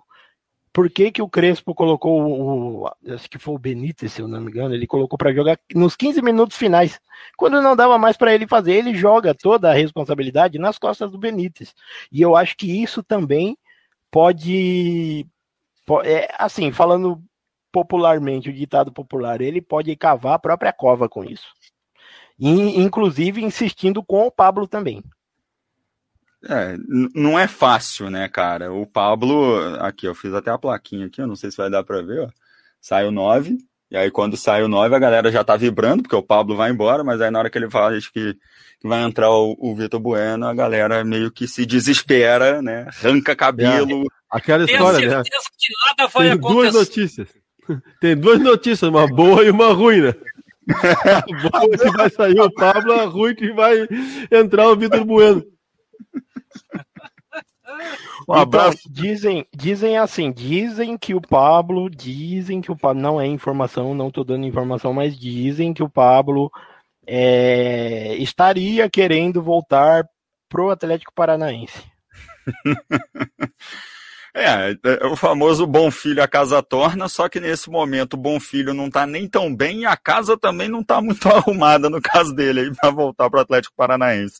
Continuando aqui com o nosso Campeonato Brasileiro, para fechar essa vigésima rodada da competição, primeira rodada do retorno. A gente teve o jogo agora há pouco, terminou, Esporte 0, Internacional 1, um, gol do Patrick. Eu não tive a oportunidade de acompanhar o jogo, mas eu tive, é, é, buscando as informações, o gol do, do Inter saiu aos três minutos, e já que a gente está nessa famosa bad vibe aí de jogo de queimar retina, eu não duvido nada que Esporte Inter tenha sido um joguinho difícil de assistir. Gol no começo do jogo só é bom se o outro empata logo na sequência, porque, meu amigo, 1 a 0 o Inter venceu o João Guimarães. É, na realidade, esse jogo, o esporte é um time a ser estudado, né? Que ele consegue a façanha de Alô, ter... NASA! É, ele tem a segunda melhor defesa do campeonato e é o penúltimo colocado, né? Toma Consegue... pouco gol, mas perde 1 a 0 é. É, mas não faz, né? Então, defesa melhor que a do esporte, só a do Atlético Mineiro. Então, como é que começou? Esse jogo, o Inter tinha dois desfalques. Tinha o Rodrigo Dourado suspenso, que é volante, e o Tyson, que com lesão muscular. Então, o Aguirre, para esse jogo, ele instalou o Caio Vidal, que é um ponta, é um lá da frente, e o Maurício, que é um meia. Então, o Inter foi para cima. E o esporte instalou o time com três zagueiros. Só que o esporte, que é um time que normalmente, se o outro time não ataca, empata de 0 a 0, tomou um gol aos três minutos. Então, tudo que o, o técnico do esporte, o estreante, o Florentinho, o paraguaio, pensou para o time, acabou indo para água abaixo com três minutos. O Inter fez o, o gol e recuou. Então, o primeiro tempo teve praticamente só esse gol do Inter e uma bola que o André meio foi cruzar e acertou a trave. Então, não teve nada. No segundo tempo, até eu ter que pegar aqui para ver, o esporte começou tirando o zagueiro, botando atacante, tirou meio campo, botou atacante, tirou. Ficou um time que era só ataque. Se, se olhar as substituições, tu vai ver que sai zagueiro, entra atacante, né?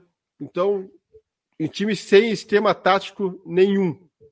Acabou o Inter fazendo um segundo gol que o Yuri Alberto estava impedido, foi anulado. E o Trellis acabou acertando no finalzinho, ó, aos 36, uma bola na trave. Mas o resumo do jogo é esse: o esporte é um time que não toma gol e não faz. Como tomou um gol, 1 a 0. É, faz o, o famoso faz o fácil, né? Só que no e, caso do, do esporte, teve um, teve, um, teve um, lance também do, acho que foi do Michel, Michael, do Atlético do Esporte, que o Daniel, que é bom goleiro, esse goleiro do Internacional, fez uma defesaça também no final, né, João? Ele vai no canto. É, mais ou menos aos 30 do segundo tempo, né? Uma é, cabeçada. É Mikael. O... Mikael, né? É um atacante muito, muito bom goleiro esse goleiro do Inter. É da base ele, João? É, na realidade é assim, ó. O Daniel, ele é um garoto que está tendo a oportunidade com 26 anos. A quase que se aposentou sentado no banco de reservas. Um Walter, né, cara? É quase um Walter. É, é que a, o, o problema todo é que os dois times de Porto Alegre tinham goleiros experientes. No caso do Grêmio, tinha o Vanderlei de titular o Paulo Vitor de reserva e o Júlio César de terceiro goleiro. Foram os três embora. O Breno assumiu a titularidade. foi para a seleção, ficou nas Olimpíadas, o Chapecó entrou, fez grandes defesas e, e, o Breno não voltou. No Inter, a mesma coisa, ficava aquele rodízio, Marcelo Lomba e Danilo Fernandes, o Lomba de titular e o Danilo ficava no banco de reserva, quando tinha oportunidade se machucava. Então, ficou Lomba, Danilo, Lomba, Danilo. Esse ano o Inter resolveu, liberou o Danilo Fernandes, o Lomba, o contrato acaba no fim do ano, provavelmente não vai renovar, e resolveu dar oportunidade para o Daniel. Então, o Daniel é um goleiro que vem tendo boas atuações. Para mim, ele é melhor que o Lomba e melhor que o, o Danilo, muito mais barato também. A única coisa é que às vezes o Daniel tem algumas falhas. Talvez o Carlinhos vai se lembrar que no jogo do Inter com o São Paulo no Beira Rio, o Rigoni pega a bola na esquerda, no rebote, ele fechou o cruzamento e, e deixou o gol aberto. Andou falhando alguns jogos do Campeonato Gaúcho, mas também tem feito grandes defesas. Então, é um goleiro que já tem uma certa idade, mas ficou muito tempo no banco de reservas e agora que ele está tendo a oportunidade de mostrar trabalho e vem correspondendo. Também não dá para acertar todas, né, coitado? Você vai.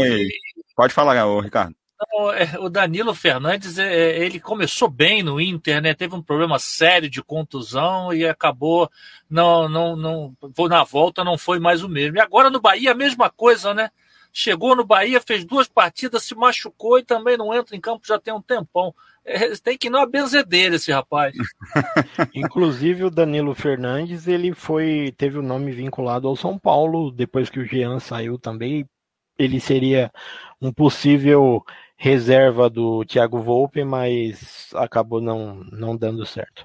É outra pergunta também que fica, né? Por que, que o Volpe continua no elenco do no, no, no time titular do São Paulo com as recentes exibições, né? A gente brincou Esse é outro... vezes.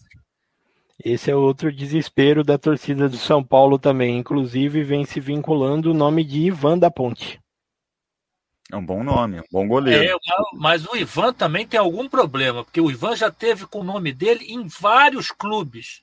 E o Ivan não sai da ponte. Ou estão pedindo uma, um, um, caminhão de dinheiro, ou tem alguma coisa diferente. Ivan lembra ficou um, um tempo contundido, ficou Era bom isso tempo que eu ia fora. Falar da, da Ponte Preta, voltou agora, depois de quase. O, o Carlinhos pode me, me, falar melhor do que eu, mas acho que deve ter, ter ficado uns oito meses parado. Não sei Ficou, se esse é o problema. Quase a temporada toda.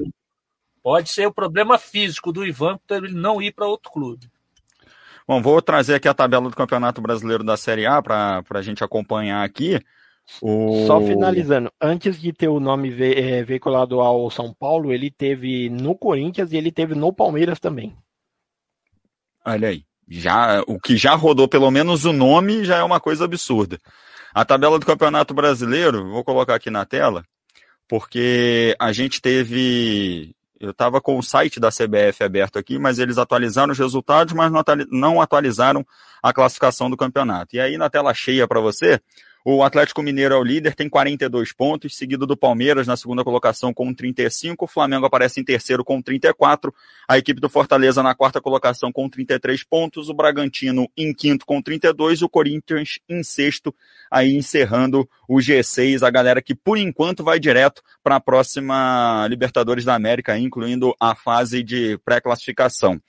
Seguindo a tabela, tem Fluminense na sétima colocação, Cuiabá na oitava, Internacional com a vitória de hoje chegando na nona colocação, Atlético Goianiense em décimo, Atlético Paranaense em décimo primeiro, Ceará fechando a galera que vai para a Sul-Americana aí na décima segunda colocação. Naquela zona famosa água de salsicha, nem lá nem cá, tem Santos, Juventude, Bahia e São Paulo. Essa zona aí pode mudar também, com as vagas abrindo de Sul-Americana e de Libertadores e aí o Santos e o Juventude podem morder aí uma vaga na Sul-Americana e tudo mais.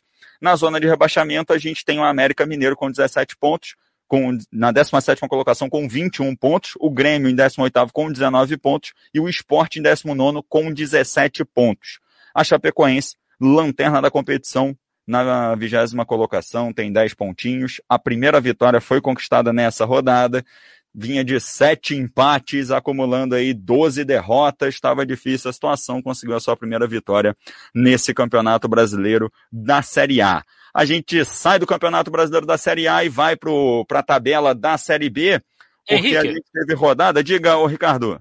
Só uma, uma última notícia que pintou agora no, no GE o Santos. O Santos vai registrar uma reclamação na CBF após o Andréas Pereira do Flamengo jogar sem ter cumprido a quarentena. O jogador enfrentou o peixe antes dos 14 dias de isolamento necessário para todo mundo que chega na Inglaterra. Essa é a última observação que pintou aí agora há pouco. Então o Santos vai abrir uma reclamação contra o Flamengo na CBF. E só para trazer aqui a outra informação também, ó, os próximos jogos, né? Esqueci dessa informação importante. Chapecoense e Palmeiras, Atlético Paranaense e Juventude, Atlético Mineiro e Esporte, Ceará e Santos, Bahia e Bragantino, Internacional e Fortaleza, São Paulo e Atlético Goianiense, Corinthians e América Mineiro, Flamengo e Grêmio, Cuiabá e Fluminense esses são os próximos jogos aí na, na 21 rodada, a famosa segunda rodada do retorno do Campeonato Brasileiro. A gente vai falar da Série B do campeonato, porque teve vitória do Cruzeiro, teve vitória do Botafogo numa goleada sobre o Londrina por 4 a 0 e o Cruzeiro, o Ricardo França, venceu a Ponte Preta jogando em casa e com público, com torcida no estádio. É, é, o Cruzeiro, se eu não me engano, foi, não jogou na capital. Acho que Sete é, Lagoas, jogou, acho. Jogou em Sete Lagoas, porque houve uma decisão de não poder abrir o estádio na capital, então eles mudaram para Sete Lagoas e fizeram o jogo lá. O Cruzeiro venceu por 1 a 0. O Cruzeiro é, é, vem, vem somando pontos na mão do Vanderlei Luxemburgo, né? Não, não vem fazendo grandes jogos, mas está no momento da competição o Cruzeiro que estava lá embaixo agora vem, vem subindo um pouquinho mais, está no momento da competição que não importa nem tanto jogar bem, o importante é vencer e somar pontos. O, o Cruzeiro é, sobe um pouco agora é, é, e joga a Ponte Preta lá para baixo, né? O, chegou a décima partida de invencibilidade, o Cruzeiro na, nessa fase da Série B, e chegou a 29 pontos, assumiu a décima terceira colocação, já está ali chegando ali entre o décimo oitavo colocados, e lembrando que o, o quarto colocado hoje na, na, na, na tabela da Série B, o quarto colocado é o CRB. O CRB tem 40 pontos. Então, quer dizer, não está tão distante da equipe do Cruzeiro. O Cruzeiro já começa a, abandonar aquela fase lá, aquela parte de baixo da tabela e a sonhar com a parte de cima. A série, a série B hoje não tem nenhum time que esteja distanciando muito. É claro que o Curitiba com 45 pontos é uma equipe que, que tem um fôlego a mais, assim como o Goiás com 42. Mas essa Série B é uma, uma gangorra, né? A gente já viu o Náutico lá em cima, a gente já viu o Guarani lá em cima, Sampaio Correia, agora já vem para a parte de baixo. Então, é, é, acho que vai ser no Photoshop a decisão. Então, eu, eu, não, eu não descarto o Cruzeiro numa possível briga, numa chegada de, na, na final da competição. É, não é um grande futebol que apresenta, não tem feito grandes jogos, mas como eu falei, está somando pontos, está subindo na competição. E, infelizmente, para o torcedor da Macaca, a Ponte Preta não vem bem. Ponte Preta é, faz alguns jogos razoáveis. Essa semana tem o Derby Campineiro, vai enfrentar o Goiás, o Goiás, perdão, o Guarani, e vai ser um, um jogo que a Ponte Preta precisa desesperadamente da vitória, porque senão, dependendo dos resultados, a Ponte volta para a zona do rebaixamento e a coisa vai ficando difícil para a equipe da Macaca. É, Cruzeiro está bem, está subindo. Luxemburgo é um cara experiente, um cara que sabe armar, acostumar armar equipes, é um cara acostumado a pressões, é um técnico que não é multicampeão à toa. Cruzeiro está em boas mãos e começa a, se, a, além de se afastar do Z4, a começar a vislumbrar a parte de cima da tabela. Então, de olho no Cruzeiro, porque pode sim chegar um pouco mais acima. E a gente vê que nessa na Série B, se encaixar uma sequência de três, quatro vitórias, você já começa a, a, a vislumbrar um, algo melhor dentro da competição. Então, é, ali no terceiro e quarto lugar, principalmente Botafogo, CRB, que estão em terceiro e quarto lugar, nada está decidido. Ainda tem muita coisa pela frente e é possível aí a gente ter uma briga boa, um embolo aí nessa parte final da competição com gente que a gente, com equipes que a gente nem esperava. Exatamente. E João Guimarães, a gente teve o Brasil de Pelotas empatando com confiança, rapaz. Vou botar a tabela aqui na tela de novo, porque para você de casa entender, vou tentar até dar um zoom na tela aqui para mostrar que o empate entre o Confiança e a equipe do Brasil de Pelotas foi um duelo entre o 19 e o 20 colocado da Série B. Esse é de pular da Marquise, Henrique. Olha aí, 19 e 20 colocados empataram em 1 a 1 e no final do jogo eu ouvi um jogador do, do Confiança dizer que o importante é somar pontos. Falei, beleza, mas vocês estão com 14, o time que está fora está com 25, já está distante, entendeu? Aí já não tem nem vaca indo pro brejo, pro, pro brejo, não. Já foi a cerca, já foi a porteira, já foi tudo junto. João Guimarães, o Brasil de Pelotas, a gente é muito cedo ainda para falar, mas é uma equipe favorita ao acesso à Série C do ano que vem, não é, João? É, infelizmente essas duas equipes, Brasil e Confiança, já estão praticamente rebaixados. O Confiança vinha de quatro derrotas seguidas, conseguiu esse empate. O Brasil também parou de perder. São quatro jogos de vencibilidade, mas também quatro, quatro empates. O Brasil começou melhor, fez o gol, mas acabou cedendo o empate e a última possibilidade que ele tinha de se escapar. E o Brasil de Pelotas, nesse campeonato, está nessa posição já desde o início. Toda semana tu me pergunta sobre o Brasil de Pelotas, que não ganhou, e eu respondo normal. Uma montagem muito esquisita do time também do Brasil de Pelotas. E, Ricardo, para a gente é. fechar, o, Vit... o Vitória, olha aí, rapaz. O Vasco da Gama não conseguiu vencer. E o Botafogo venceu, né? Dois opostos aí que no começo do campeonato a gente até imaginava, poxa, o Vasco vai estar tá na situação que o Botafogo está agora e o Botafogo na situação que o Vasco se encontra. Mas não foi bem assim, não. O Botafogo conseguiu meio que levou alguém lá para jogar um sal grosso, para bater com espada de São Jorge, com levou uns galinhos de arruda, alguma coisa assim pro Newton Santos para General Severiano, deu uma melhorada, o Vasco da Gama tá difícil a situação, né? Tá, tá sofrível a vida do, do, do torcedor do Vascaíno. É, o torcedor do Vasco está sofrendo, sofrendo bastante, principalmente com a falta de vontade desses jogadores quando entram em campo, né? Jogadores do Vasco da Gama, quando vão para a partida, parece que jantaram uma feijoada e, tão, e entram arrastados dentro de campo. É, o adversário sempre se impõe, o Vasco nunca consegue se impor diante de nenhum adversário. A, a, fora a partida contra o Guarani, que o Vasco venceu de 4 a 1 mas foi um 4 a 1 enganoso, que o Vasco da Gama é, vinha vencendo por 2 a 1 e no final acabou fazendo mais dois gols, o jogo estava disputado até ali. É, eu não lembro do Vasco ter feito uma, um bom jogo nessa Série B. E essa derrota de 3 a 1 para a equipe do Havaí, Havaí que não vencia já tinha um tempo, venceu a equipe do Vasco da Gama eh, por, por 3 a 1 e venceu com autoridade, que custou a saída do Lisca. O Vasco vai para seu terceiro treinador na Série B. Agora vem Fernando Diniz, é, torcedor do Vasco se agarra à, à, à mudança do técnico para tentar alguma coisa diferente né, nessa competição. Mas se os jogadores não mudarem de atitude, pode trazer o Guardiola, que nada vai adiantar. Os jogadores do Vasco da Gama realmente parecem acomodados. O Vasco joga de forma murrinhenta dentro de campo, um futebol chato, arrastado, sem objetividade. Aí reclamam do Cano que não faz gol há 10 jogos. Caramba! Com o Marquinhos Gabriel alimentando o ataque. O Marquinhos Gabriel, se você der duas tartarugas para ele, uma morde ele e a outra foge. O cara é lento. Sabe? O cara é completamente lento. Não dá para armar jogo com o Marquinhos Gabriel, ainda mais numa Série B, que os caras chegam no tornozelo, chegam brigando. Os adversários vêm para para cima dos caras mesmo, ainda mais contra um Vasco, contra um Botafogo, que a televisão mostrando para todo o Brasil, o cara quer mostrar serviço. Então, parece que não avisaram para o Vasco da Gama como é jogar uma Série B para esses atletas do Vasco da Gama.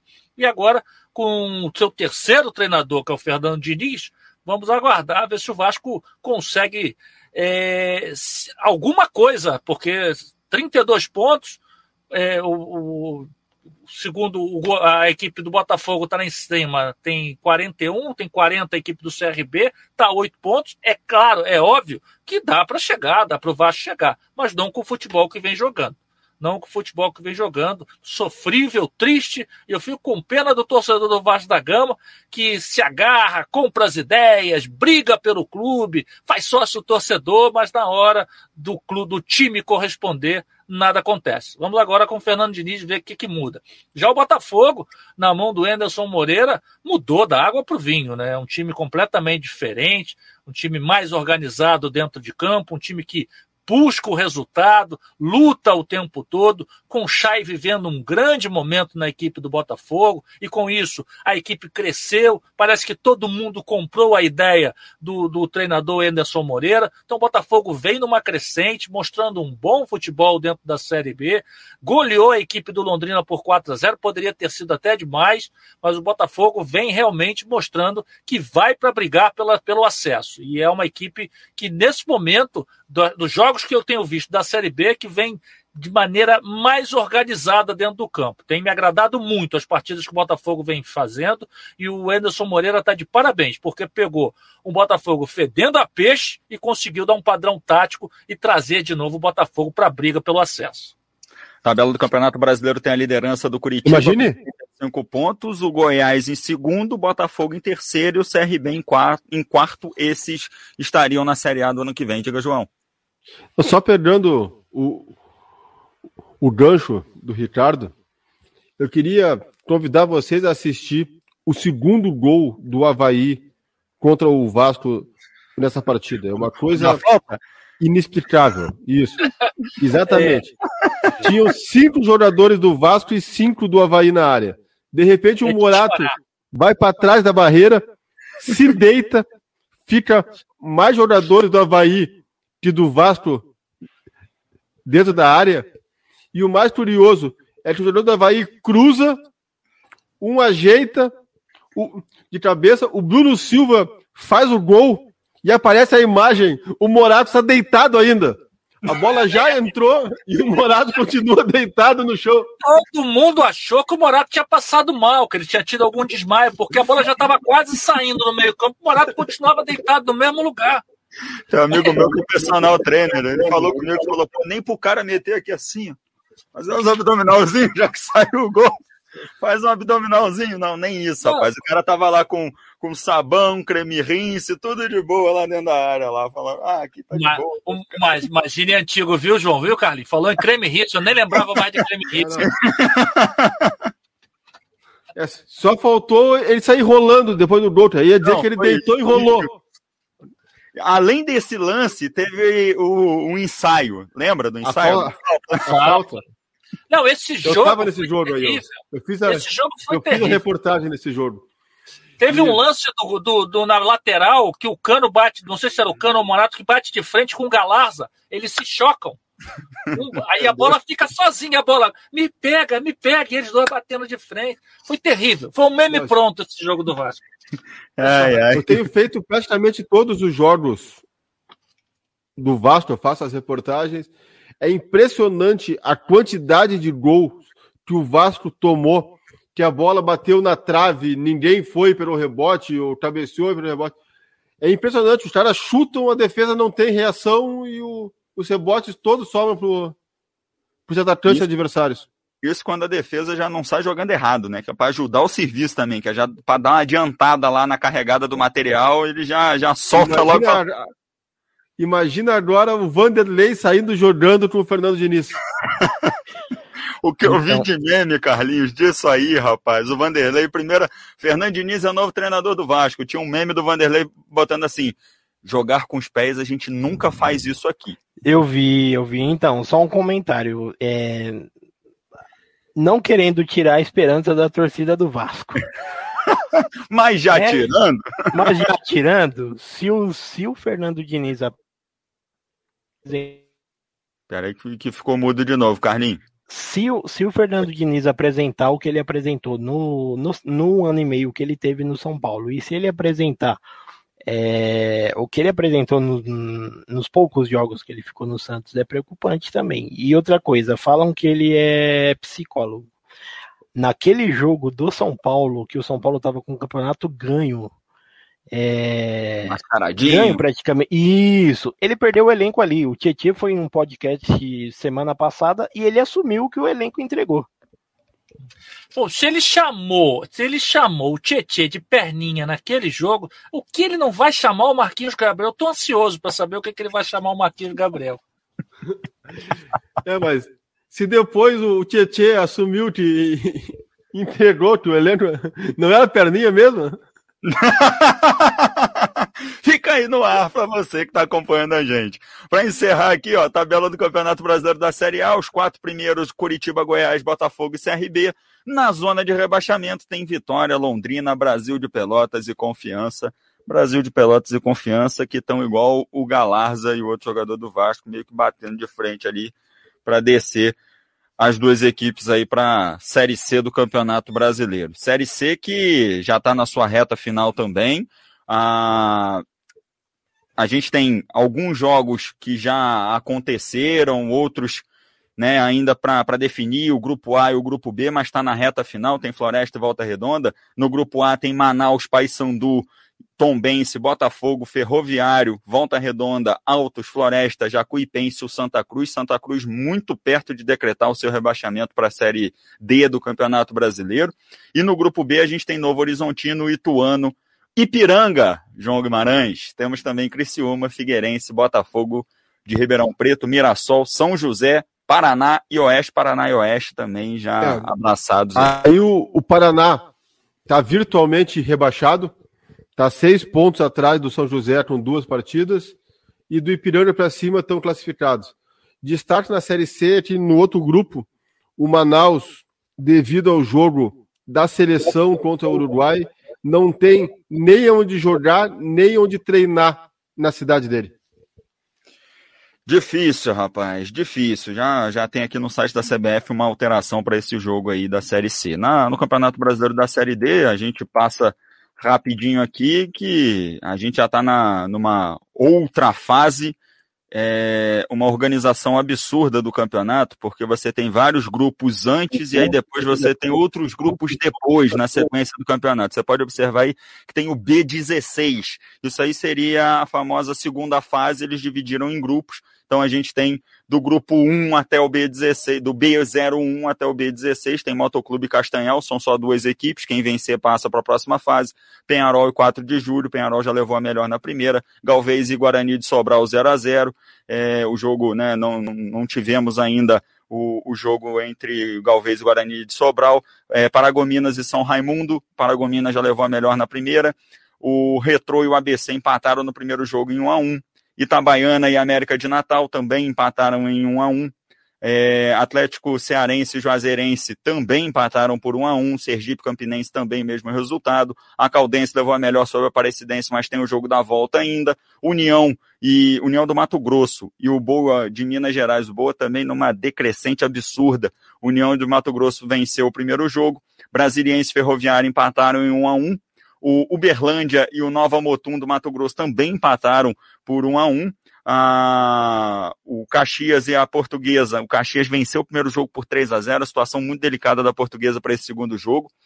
É, Cascavel e Cianorte empataram seu jogo também. Joinville e Bangu, o jogo foi 1 a 1 o Ricardo França estava nesse jogo também, um gramado horroroso de Moça Bonita. Horroroso. E o Joinville teve um gol muito mal anulado. E aí vai ter uma dificuldade danada o Bangu no jogo da volta. E tivemos também o Santo André levando a melhor no primeiro jogo contra o Esportivo por 3 a 0. Série D também do Campeonato Brasileiro, com destaque aqui no nosso Gama no Brasileirão. Estouramos aqui o tempo, o ponto eletrônico já está quente aqui na minha orelha.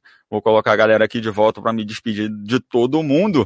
Ricardo França, valeu demais pela companhia, um forte abraço e até a próxima. Valeu, meus amigos. Muito obrigado, João, Carlinhos, você, Henrique. Obrigado pelo carinho, a companhia de vocês. Lembrando que amanhã tem. Amanhã não, quarta-feira eu estou de volta. Fluminense e Atlético Mineiro pela Copa do Brasil. A gente vai estar nesse jogo, todo mundo aí convidado. e tem vários jogos aí, acompanha a transmissão, as transmissões aí da Gama Esportiva. Agenda cheia, agenda completa, esporte aqui, na Gama Esportiva. Grande abraço a todos, até a próxima. Valeu demais, Ricardo. João Guimarães, valeu demais. Um forte abraço e até a próxima.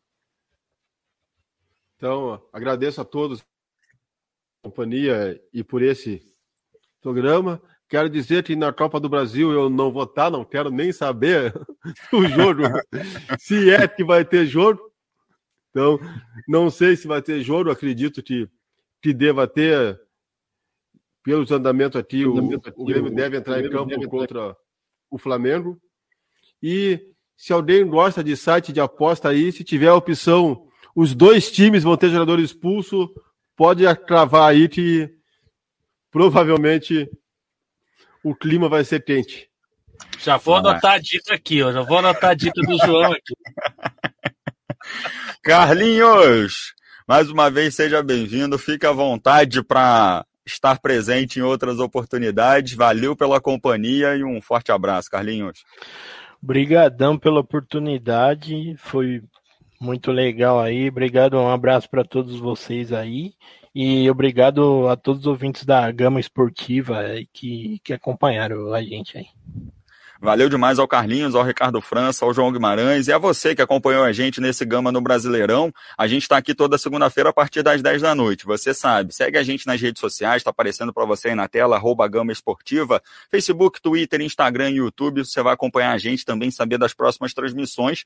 Você vai participar com a gente também pelo nosso WhatsApp, também na nossa live. Valeu demais pelo carinho. Uh, amanhã, já na Rádio Gama Esportiva, tem é, Young Boys e Manchester United pela Champions, 1h45 da tarde, e na sequência tem um joguinho mais ou menos, Barcelona e Bayern de Munique, também às 4 da tarde, amanhã tem Champions League aqui na Rádio Gama Esportiva. Você segue a gente nas redes sociais. Um forte abraço para você que acompanhou a gente. Fiquem com Deus e até uma próxima. Rádio Gama Esportiva e Rádio Gama Esportiva 2, sempre contando a história, uma gama de esportes. Toda segunda, 10 da noite, Gama no Brasileirão. Análise da rodada, projeções e muita informação. Gama no Brasil.